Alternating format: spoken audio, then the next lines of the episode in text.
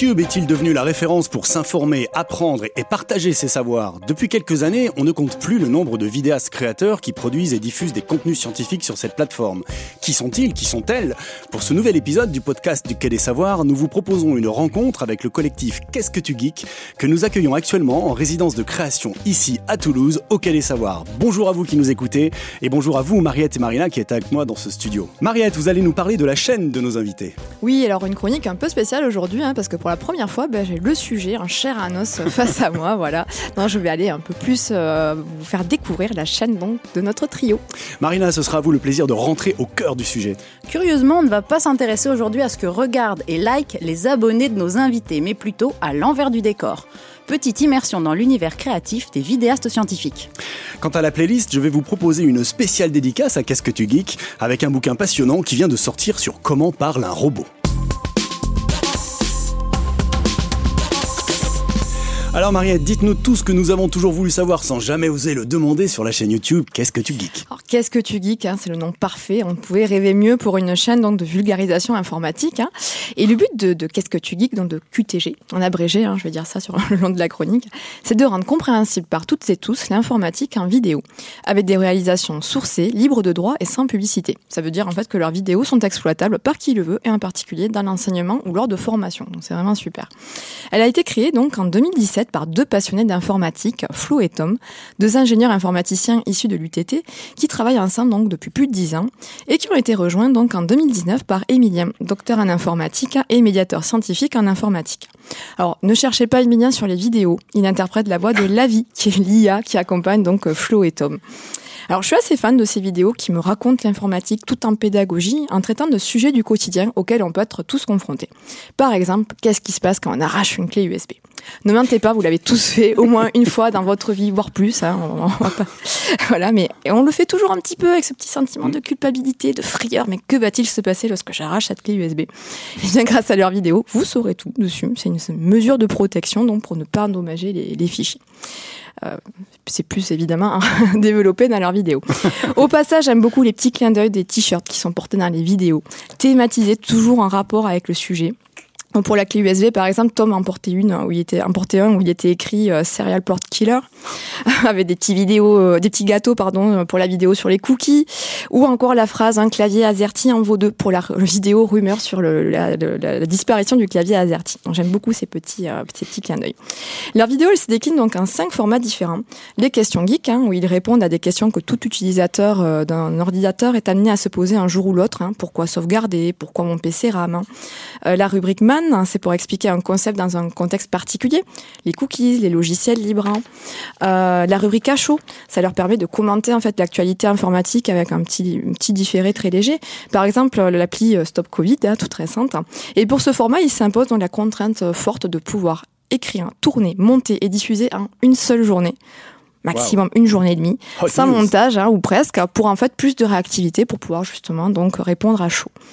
Euh, la rubrique rumeur où ils réagissent à une actualité euh, informatique exagérée ou déformée par les médias traditionnels et ils prennent le temps donc d'expliquer ce qui se passe réellement. Hein. C'est euh, important pour eux de réagir aussi justement aux fake news qui peuvent être euh, voilà le fact checking qui peuvent être véhiculés. Euh, par exemple le fait que l'État offrirait vos données à Google. Et enfin une dernière rubrique donc les histoires geeks. Hein où il nous raconte des anecdotes historiques dans le domaine de l'informatique, comme par exemple le naufrage du Zenobia dû à un bug du pilote automatique. C'est ballot. J'ai choisi de vous parler de Qu'est-ce que tu dis, car outre le fait donc qu'on les connaît assez bien ok, ils font la résidence de, création de vidéos scientifiques, les connecteurs, donc en juin 2020. C'est surtout une chaîne que j'aime beaucoup, car leurs vidéos expliquent vraiment bien, de manière pédagogique, très clairement, donc l'informatique, avec cette petite pointe d'humour qui me séduit toujours. Car oui, on peut être une geek comme moi, qui adore tout ce qui est numérique et réseaux sociaux, mais être nul en informatique pure et dure. Merci Mariette, comme quoi tous les goûts sont dans la nature. Et je signale que toutes vos chroniques sont à écouter et réécouter sur l'appli mobile du podcast du Quai des Savoirs. Alors quand on pense aux youtubeurs, youtubeuses scientifiques, on pense immédiatement à leur sujet de prédilection, à leur univers, à leur regard décalé, leur ton parfois provocateur, drôle, voire insolent, et toujours direct, au nombre incroyable de vues hein, que certains totalisent sur leur chaîne, mais que sait-on d'eux au-delà de leur pseudo? Est-ce qu'ils, est-ce qu'elles sont si riches que ça? Comment ça se passe avec la communauté de leurs followers? Comment choisissent-ils, choisissent-elles leur sujet de vidéo Quel rapport ont-ils avec la création? Pour en discuter, nous recevons Florent Poinceau, l'un des trois vidéastes de Qu'est-ce que tu geeks? Vous êtes aussi ingénieur informatique pour la plateforme Utip, entrepreneur engagé engagé dans la question et le développement de logiciels et de solutions libres. Bonjour Florent. Bonjour Laurent. Et puis Laurent Salard, vous êtes sociologue des usages numériques, maîtresse de conférences en sciences de la communication. Vous enseignez à l'Université de Lille et vous êtes également chercheuse à l'IRCAV Paris 3 Sorbonne Nouvelle. Bonjour Laurence. Bonjour. Bonjour à tous les deux. Alors la jeune chaîne Qu'est-ce que tu geeks est née du constat de Florent et Thomas qu'il était plus qu'inquiétant de constater à quel point l'informatique était présente dans notre quotidien, mais si peu perçue. Alors à partir de là, vous avez eu envie de partager les informations, les savoirs informatiques publiquement et librement, et de vous lancer pour cela dans la création d'une chaîne YouTube. Alors Florent, vous considérez-vous comme un médiateur, un journaliste, un enseignant peut-être, un vulgarisateur, un auteur? En quelques mots, qui êtes-vous? Plutôt vulgarisateur, ouais. Vulgarisateur, c'est le mot qui définirait le mieux, je pense, ce qu'on fait. En fait, on est vraiment parti du gap qu'il y a entre euh, l'exploitation de l'informatique et la compréhension. On s'est rendu compte aussi qu'on, a priori, arrivait assez bien à expliquer, euh, quand on nous posait des questions, euh, ce qui se passait vraiment au niveau de l'informatique. Et on s'est dit, bon, bah, go, on avait une, fenêtre de tir, on va essayer d'expliquer l'informatique au grand public. Le média porteur sur le moment, c'était la vidéo, donc on est parti sur YouTube pour ça partie sur la vidéo. Et du coup, vous enseignez par ailleurs Est-ce que, est que vous écrivez des articles de vulgarisation? Vous utilisez d'autres médias, médiums? On écrit des articles euh, en, complément de nos vidéos, mais c'est assez anecdotique. Euh, on a donné des cours euh, à, la sortie de, la sortie de notre école. On a été rappelé un peu par notre école pour donner quelques cours. c'est d'ailleurs grâce à ça qu'on a compris que ça se passait plutôt bien et qu'il y avait quelque chose à faire à ce niveau-là. Et pourquoi vous avez choisi la vidéo? C'est parce que c'était à la mode, c'était ce qu'il fallait faire à ce moment-là, ou vous étiez passionné par la, vidéo depuis tout petit? Alors, euh, c'est euh, vraiment fonctionnel, c'est parce qu'on s'est dit que le, le, média euh, phare du moment, c'était la vidéo, et si on voulait toucher le plus grand public possible, ça devait passer par la vidéo. et comme on, aime bien se compliquer la vie, non, on n'a aucun bagage, on ne savait pas monter, filmer, tourner, gérer le son, la lumière, etc. Faut pas être joueur. Mais c'est des choses qu'on aime faire en fait. On aime aussi apprendre nous-mêmes des, euh, des, choses et, euh, euh, Qu'est-ce que tu geek nous permet d'apprendre nous aussi énormément de choses. Alors, Laurence, est-ce que vous pourriez nous dire qui sont les vidéastes? Quelles sont leurs intentions à travers la création de chaînes scientifiques? Qu'est-ce qui les motive? Ah bah ça c'est une question avec des réponses qui seront aussi singulières que leur que les, que les vidéastes eux-mêmes. Donc c'est c'est il y a toutes sortes de de, de motivations, mais on, on peut partir euh, euh, par le par la thématique. Donc ça c'est typiquement le, le, cas de ici présent. Euh, donc euh, finalement vulgariser, populariser l'informatique, mais aussi on peut entrer dans la dans le monde un peu du, du vidéaste et du youtubeur par euh, justement euh, plutôt le goût pour euh, le médium lui-même, la vidéo, les possibilités du montage et puis le fait d'avoir une passion ou une connaissance sur un domaine. Mais il y a, y a une entrée qui peut être vraiment sur thématique, une entrée qui peut être plutôt technique. et puis il y a des entrées qui peuvent être comment dire, euh, euh, plutôt de type symbolique, c'est-à-dire vouloir être euh, un influenceur, une influenceuse. Et donc ça concerne moins le YouTube scientifique et culturel, plus le YouTube, voilà, beauté, lifestyle. Mais il y a autant d'entrées en fait qu'il y a d'individus, puisque ce sont finalement des individus ou des petits collectifs qui finalement créent leur propre chaîne de, télévision. Et c'est vraiment la grande nouveauté sur dans le monde de, de l'audiovisuel. Hein, c'est finalement tout le monde devient un peu sa propre chaîne. Je suis ma chaîne.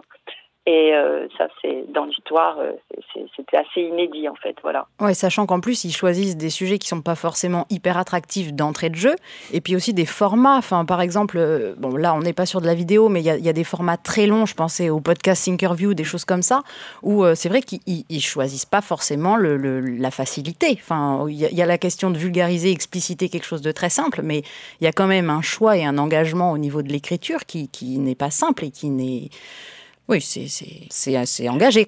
Bah, C'est-à-dire, euh, il peut y avoir aussi, euh, à partir du moment où voilà, ce sont des individus qui vont créer leur propre chaîne sans avoir, euh, voilà, de, de, de financement euh, autre que celui qu'ils doivent trouver en partie par eux-mêmes et donc il n'y a pas spécialement de contraintes euh, voilà euh, financières il n'y a pas spécialement de, de contraintes non plus d'audience hein. on peut aussi euh, voilà on vise pas la masse du public mais justement une communauté qui est plus élective donc c'est vrai qu'il y a une plus grande liberté en fait dans, dans les formats, dans, dans les thématiques. et donc c'est c'est aussi un laboratoire de de création audiovisuelle et c'est pour cette raison d'ailleurs que le CNC aujourd'hui a créé un fonds qui s'appelle le fonds talent pour aider aussi à cette à cette création vidéo qui est une forme de, création euh, assez assez vivifiante aujourd'hui qui renouvelle un petit peu le voilà ce qu'on savait de la télévision ou euh, même du, du cinéma documentaire. Alors Laurence, vous avez dit qu'une des motivations pour faire de, de la vidéo, euh, y compris scientifique, ça pouvait être d'être un influenceur. Alors je, je voulais rebondir là-dessus, Florent, parce que je, je, vous ai vu un petit peu dodeliner de la tête. Donc est-ce que vous, vous avez eu aussi envie d'influencer peut-être la connaissance en informatique ou, ou, ou le, le, le désir de mieux partager ses savoirs?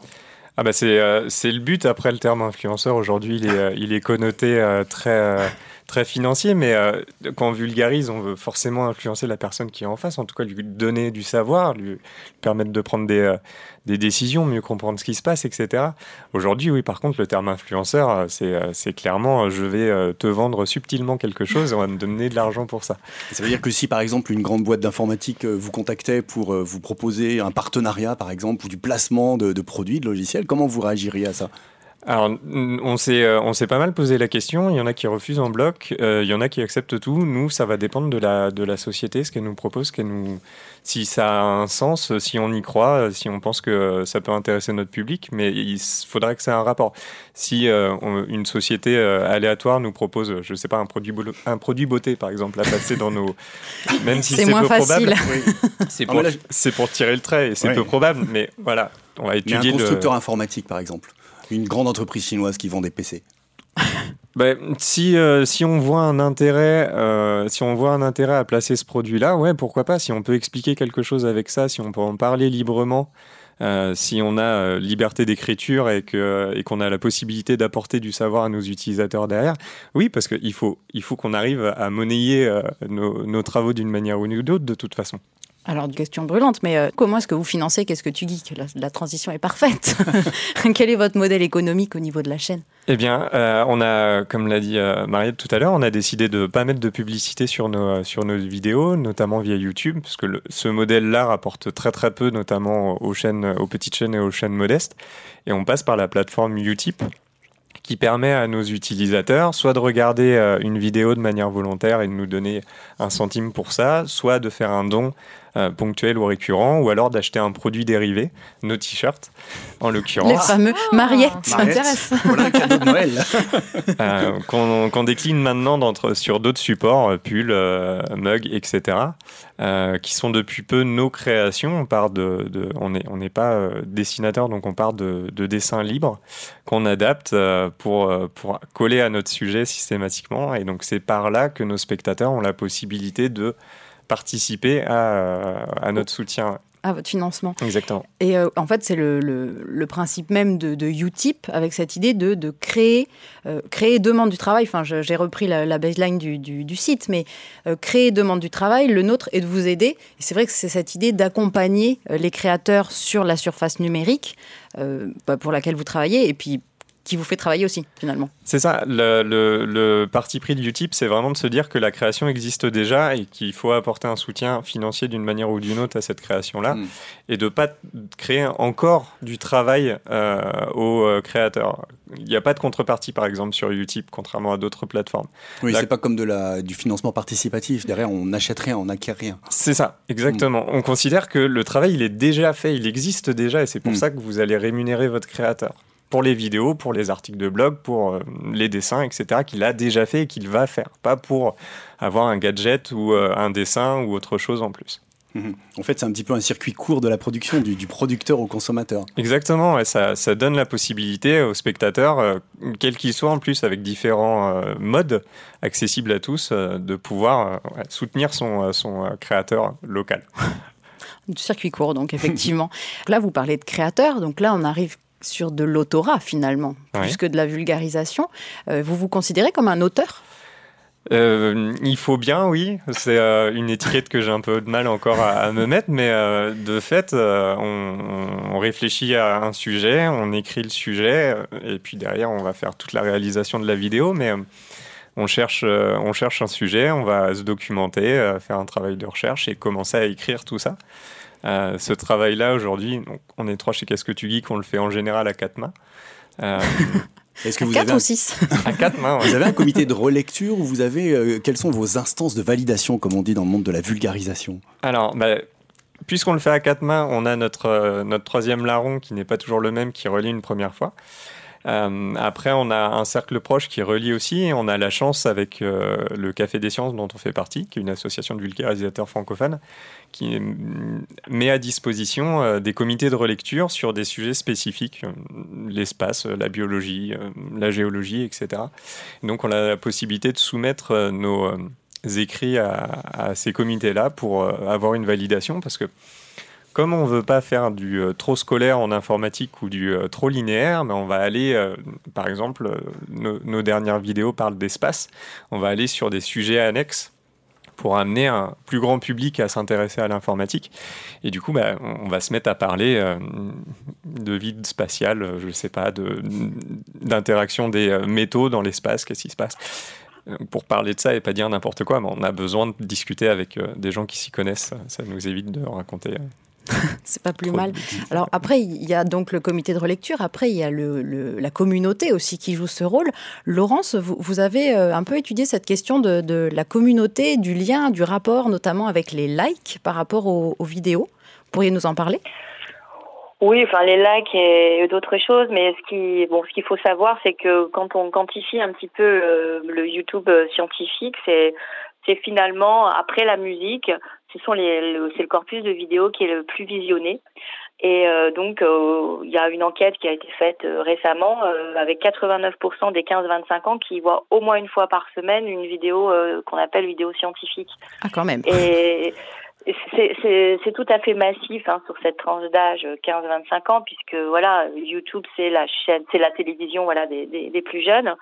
Et les, les contenus euh, scientifiques et culturels viennent tout de suite après, en gros, les, les, les clips, quoi, hein, la, la, musique, hein, parce qu'on regarde euh, YouTube pour écouter de la musique aussi, en premier lieu. Et ce qui est, une excellente nouvelle. C'est très rassurant. L'audio est visuel. Et euh, ce qui est très intéressant aussi dans, dans différentes, différentes études qui ont été euh, menées à ce, à ce sujet, c'est euh, et c'était un peu mon hypothèse, c'est-à-dire on parle de vulgarisation scientifique, mais euh, c'est plus de la ce qu'on appelait au XVIIe siècle la culture de la curiosité. Le, hmm. Justement, euh, euh, Florent l'a dit, c'est on ne cherche pas à faire du scolaire. Il y a déjà l'école. Donc YouTube, c'est l'école après l'école. Et c'est justement tout ce qui est un peu curieux, un peu bizarre, un peu inédit. Donc c'est pas c'est la science, mais vraiment un peu dans euh, pas ses marges au sens euh, mhm. négatif du terme, mais justement euh, dans tout ce qui n'est pas forcément dans les manuels scolaires ou qui n'est pas ressassé par ailleurs. Et donc c'est ça attise la curiosité. Et le premier motif pour les publics de s'abonner à des chaînes c'est justement cet usage de, de, curiosité. On y va pas du tout pour un peu pour sa culture générale. Le dernier, dernier motif, c'est justement de faire du rattrapage scolaire ou d'approfondir sa sculpture scolaire. Non, non, le premier motif, c'est justement pour euh, voilà, se former, se curieux, être curieux, euh, découvrir. Donc c'est vraiment un usage de découverte, de pure curiosité et qui est massif puisque, euh, ben, je vous dis, euh, c'est le deuxième corpus après la après la musique. Donc c'est vraiment cette culture de la curiosité et évidemment pour faire que on s'abonne à ces chaînes, il s'agit en effet de de connaître un petit peu qui vous regarde et donc il y a aussi tous ces formats en plus des vidéos qui sont les FAQ ou des, des, des je ne sais pas si vous le pratiquez sur votre chaîne, mais bon, c'est très courant finalement de s'adresser à son public, à lui demander, bah finalement, hmm. qu'est-ce que tu voudrais que je traite comme sujet? Donc c'est de co-construire un petit peu la programmation avec euh, avec hmm. sa communauté, et donc on crée des liens assez resserrés euh, entre youtubeurs et, euh, et communauté d'abonnés. Et mmh. c'est ce qui va faire justement le, le succès euh, de, de, des chaînes en fait. Hein. Cette relation. Est-ce qu'on pourrait dire que c'est une nouvelle forme d'éducation populaire? Est-ce que c'est ça la nouvelle éducation populaire quelque part? Parce que vous me faites penser à l'honnête homme du 17e Ouais, alors c'est pour ça que l'éducation euh, est, est, un peu le mot le mot de trop parce qu'il s'agit vraiment plutôt en effet de, de former le goût, la curiosité. Hmm pour bien sûr euh, pour le, le plus grand nombre donc ça c'est populaire mais c'est moins voilà c'est moins de l'instruction ou de la transmission de savoir que justement euh, lui faire euh, connaître des sujets auxquels il n'aurait pas forcément pensé s'intéresser. Et donc c'est c'est vraiment cette, cette logique de la curiosité qui est, qui est à l'œuvre et qui est, attise, qui est attisée en fait par les, le, nombre de sujets extrêmement variés qu'on va trouver euh, sur les chaînes euh, de YouTube scientifiques. C'est, c'est vraiment le, le, curieux, le bizarre, tout ce qui n'est pas euh, traité par ailleurs qui va faire vraiment le, succès de ces, de, de, ce, de, ces programmations. Et alors Florent, vous avez publié récemment deux vidéos dont, dont Mariette a parlé avec l'application Stop Covid. Faut-il la télécharger? Et en fait, ça été un sort, une sorte de tournant par rapport à votre, votre relation à la communauté. Vous pourriez nous en parler? Ouais, c'est la première. Euh, typiquement, c'est notre première euh, série de vidéos où on a réussi vraiment à avoir euh, des retours efficaces avec avec notre communauté. Qu'est-ce que c'est un retour efficace? La vidéo que j'attendais. c'est ça. Le retour efficace, j'entends pas les experts qui, ne, mhm. qui vont avoir à redire sur notre travail de vulgarisation, ce qui est normal. Il y a toujours un truc à redire à de la vulgarisation. Euh, et pas euh, nos proches qui nous disent c'est vraiment bien ce que tu fais. J'adore ce que vous faites. Et, c'est gentil de le fils. à nos proches. Continuez à le faire, c'est très gentil, mais c'est évidemment euh, difficile de juger nos travaux grâce à ça. Là, c'est la première fois, a priori, où on a réussi à demander à notre communauté une question simple est-ce que vous l'avez installé ou non? Et du coup, ils ont pu nous dire oui, j'ai pu comprendre mieux les choses grâce à ça. Je l'ai installé parce que si, je l'ai pas installé parce que ça. Donc ça, vraiment. comment vous y êtes pris Comment on s'y est pris? Ben, on, a, on a la chance euh, d'avoir euh, toute une euh, palanquée d'experts dans nos, dans nos réseaux qui suivent cette information, la, la, sortie de l'application Stop Covid de très près, puisque ça mettait pas mal en jeu les libertés fondamentale sur Internet d'après eux. Du coup, on s'est dit qu'il fallait qu'on creuse hmm. ce sujet-là et on a, la, on a la chance que euh, l'État a joué pas mal le jeu de la transparence comme il l'avait annoncé. Donc, on a pu creuser le plus possible. Euh, ce qu'on a fait, et c'est ce qu'on restitue dans ces vidéos-là, on donne notre point de vue euh, d'expert logiciel sur l'application Stop Covid, ce qu'on en a compris, ce qu'on n'en a pas compris, les zones de flou hmm. euh, et nos avis. On a la chance du coup d'être trois et de pouvoir dire bah, moi, Florent, dans ma situation, je pense que, moi, Thomas, dans ma situation, je pense que, etc. Et du coup, de donner des clés de décision à, nos, euh, à nos spectateurs. Et c'était marrant parce que finalement, les gens ont répondu en disant ah bah, moi, je me retrouve dans la situation plutôt de Florent ou plutôt de Tom, donc bah, je vais peut-être suivre le conseil. Et c'est vrai qu'il y avait vraiment ce côté bah, personnification dont vous parliez, Laurence, il y a, il y a un instant. Ce côté, euh, c'est un sujet, mais c'est aussi une personne, c'est un ton.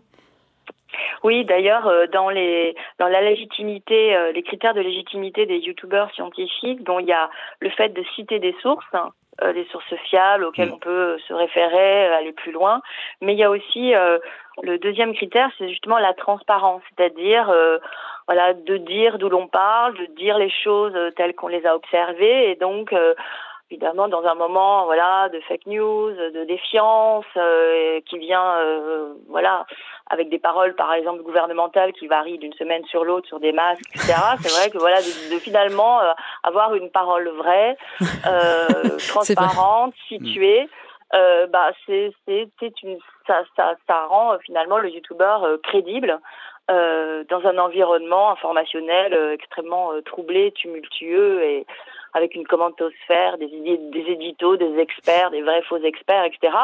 Et donc, ce qu'on cherche dans le YouTuber, voilà, c'est un individu qui vous parle en toute transparence et en toute fiabilité. C'est un honnête homme, en effet, dont on parlait tout à l'heure.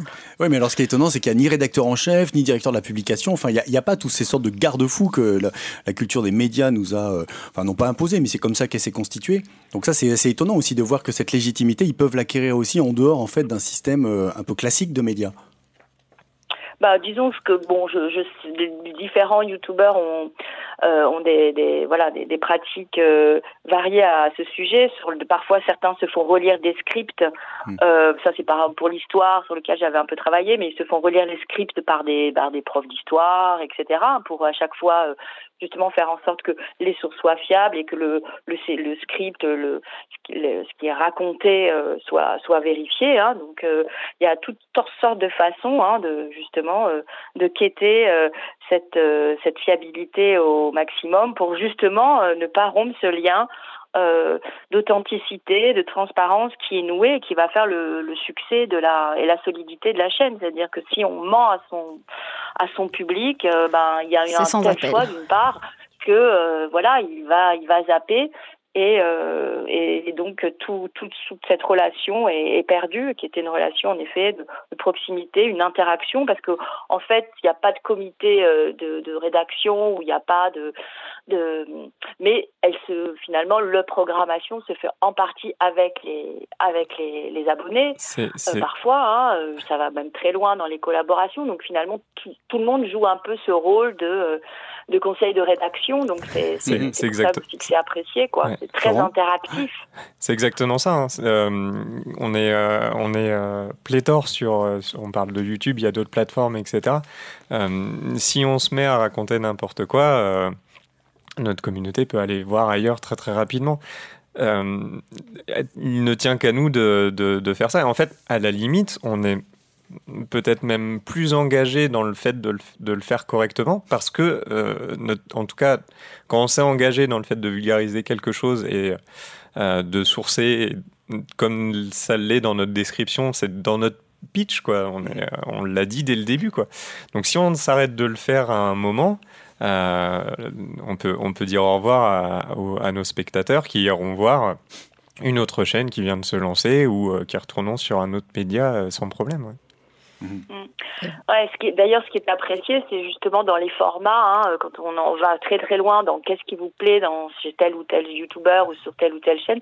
C'est ce qui est euh, plutôt euh, mis en avant, c'est le fait qu'il me regarde, que c'est une personne qui me parle. Donc euh, les, formats avec des voix off, etc., sont un petit peu moins appréciés que justement ce face caméra, un dialogue en fait avec une personne euh, à qui on prête des propos de confiance. Et donc c'est une relation à échelle humaine en fait qui se noue sans sans trop de médiation, mais pour faire de la médiation, on va dire. Et ça, c'est ce mm. qui euh, vraiment est souvent mis en, en avant par les, les, les, jeunes qui sont interrogés sur euh, pourquoi ils apprécient, passent autant de temps sur, euh, sur ces vidéos, parce que c'est très très massif en termes d'audience. Hein.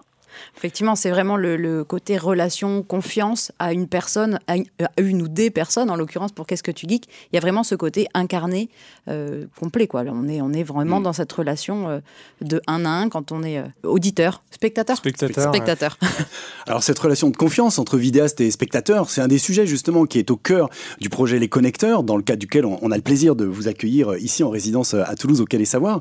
Alors, en deux mots, hein, le, le, projet Les Connecteurs, c'est un projet qui est porté par l'AMSTI, l'Association française pour les musées et les centres de culture scientifique. C'est un projet qui bénéficie du soutien de la fondation EDF et donc qui vise, en fait, l'idée, hein, tout simplement, c'est imaginer une nouvelle forme de médiation culturelle et scientifique ensemble, institutions culturelles et vidéastes scientifiques. C'est créer du lien entre nous et puis expérimenter des résidences donc euh, en France sur quatre territoires, donc euh, ici à Toulouse avec le Quai des Savoirs, mais aussi en région Provence-Alpes-Côte d'Azur avec euh, les amis de Gulliver, à Annecy avec la Turbine et enfin à Brest avec nos amis d'Ossanopolis et tous ces centres culturels sont en train d'accueillir des résidences de vidéastes. Rendez-vous fin 2020 pour découvrir toutes ces belles réalisations. Un grand merci également à tous les deux pour tous ces éclairages passionnants. Pour en savoir plus sur ce monde qui est en train de se structurer, le monde des vidéastes, rendez-vous sur le site internet de la Guilde des vidéastes qui fédère un, un grand nombre d'entre eux. Et toutes les références sont à retrouver sur le site web du Quai des Savoirs.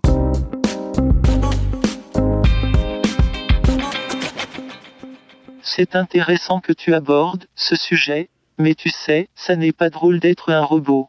si vous êtes abonné à ce podcast, vous vous souvenez sûrement de la voix du robot Alan, créé par la compagnie Nokill avec la complicité de l'Institut de recherche en informatique de Toulouse.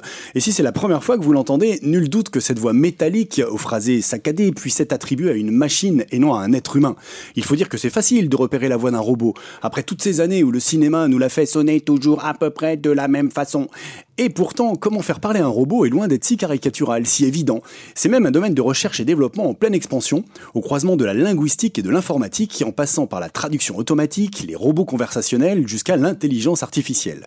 Comment parle un robot? C'est le titre et la question centrale du nouveau livre de Frédéric Landragin qui vient de sortir aux éditions du Bélial, spécialisé dans la science-fiction. Après s'être interrogé sur comment parler à un alien, ce chercheur en informatique linguistique, directeur de recherche au CNRS, nous propose cette fois-ci de mieux comprendre les théories du langage et les défis à relever pour construire réellement des machines qui parlent à travers les films et les récits de science-fiction. Car en matière de machines parlantes, la science-fiction n'est pas en reste. Il suffit de citer La guerre des étoiles et son plus célèbre duo de robots, R2D2 et C3PO. Bravo, capable de parler 6 millions de langages, ou encore Terminator, Wally, Chappie, Robocop et même HAL, la voix du vaisseau spatial dans 2001 l'Odyssée de l'espace. C'est donc dans ce corpus que Frédéric Landragin pioche pour mieux nous faire comprendre les recherches en traitement automatique du langage et en intelligence artificielle, les deux grands domaines de recherche pour faire parler des machines. Car si le cinéma, la BD ou les romans mettent toujours en scène des situations où les robots conversent quasi naturellement avec les humains, font preuve d'à-propos et même d'humour, la réalité de la recherche contemporaine et de ses développements technologiques est bien loin de ce fantasme. Pour tous les robots aujourd'hui et toutes les machines qui communiquent avec nous en langage naturel, la parole, nous dit Frédéric Landragin, n'est qu'un traitement de surface en clair, aucune des machines qui nous parlent actuellement ne comprend vraiment ce qu'elle nous dit. Eh oui, ni Google Home, ni Siri, ni Cortana, ni Alexa n'ont la moindre idée de ce qu'elles nous disent quand elles nous parlent. Elles construisent leurs phrases sur des bases statistiques par apprentissage profond, le fameux deep learning.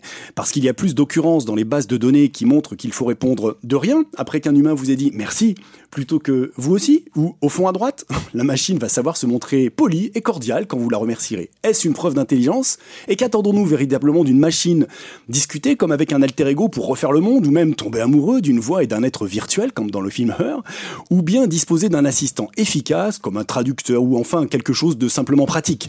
Allons-nous rechercher l'humain dans la machine, ou bien serons-nous la laisser à la bonne distance pour tisser et rendre durables les liens avec l'humain et avec le vivant en général? Si vous êtes comme moi, passionné et un peu pris de vertige par ces explorations dans les vallées de l'étrange entre science et science-fiction, où l'on interroge comment on pourrait communiquer avec des machines, alors précipitez-vous sur ce livre. Il vous introduira aux subtilités de la syntaxe, de la grammaire et de la linguistique informatique, et vous apercevrez au loin tous les sommets qui restent encore à gravir, et qui prendront de longues années avant qu'une machine communique avec nous dans la vraie vie comme au cinéma. Comment parle un robot de Frédéric Landragin vient de sortir aux éditions du Bélial.